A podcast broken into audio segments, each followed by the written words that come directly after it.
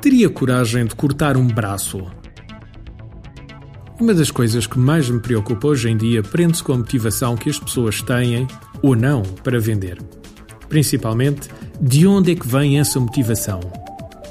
Ainda há pouco tempo, em conversa com um potencial cliente, falávamos sobre este assunto. Contava-me ele que está a tornar-se cada vez mais difícil motivar os comerciais quando saem para a rua nos dias que correm.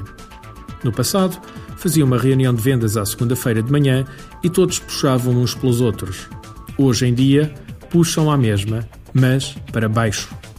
De uma equipa de 20 vendedores, dois deles passam hoje a vida numa postura contestatária e de política de terra queimada. Já lá diz o ditado: a miséria gosta de companhia. Quando, em conjunto com ele, analisávamos a situação, tornou-se claro que, de facto, este foco de descontentamento estava a prejudicar a equipa inteira, estando semanalmente a arrastá-los para baixo. A questão que lhe coloquei foi: tem coragem de cortar um braço? olhar para mim com estranheza, pensando que eu era no mínimo doido, de repente fez luz na cabeça dele. Mas quer dizer, despedi-los? Ao que respondi: sim, basicamente é isso. Levantaram-se depois questões de âmbito emocional, mas ambos têm famílias e casas para sustentar. Não existe uma abordagem diferente. Existir existe, mas somente lhe quis fazer ver que se calhar teria de tomar uma decisão para colocar a equipa comercial outra vez no caminho certo. Se está chocado com esta história, pense comigo. Não são somente estes dois vendedores que têm família. Os outros 18 também a têm e algumas em situações bastante mais complexas. A questão é esta: será justo dois prejudicarem 18? Será justo dois prejudicarem uma empresa de quase 100 pessoas? No nosso entender, não. Por vezes, a liderança de uma empresa envolve tomar decisões difíceis. Porque se não a tomamos, a doença começará a espalhar-se e quando dermos conta não haverá volta a dar. Tenho assistido sistematicamente a estas polémicas em algumas das empresas com que temos trabalhado nos últimos tempos.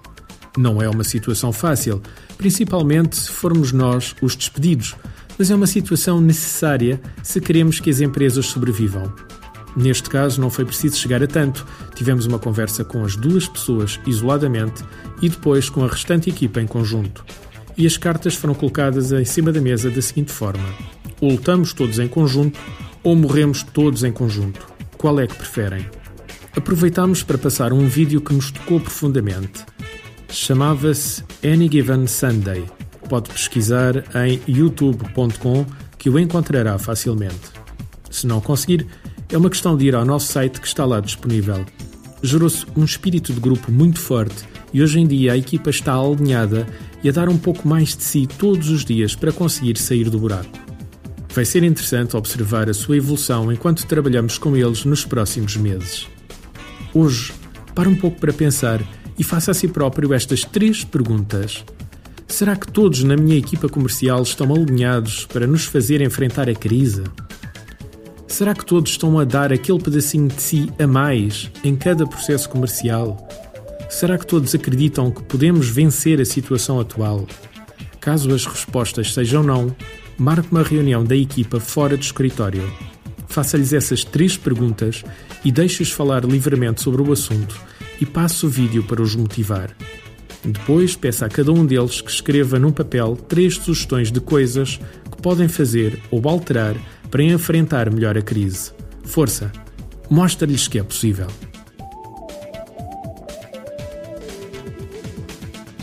Artigo de José Almeida, locução de João de Souza, produzido nos estúdios da Universidade Autónoma de Lisboa. Procure mais recursos no site ideiasedesafios.com.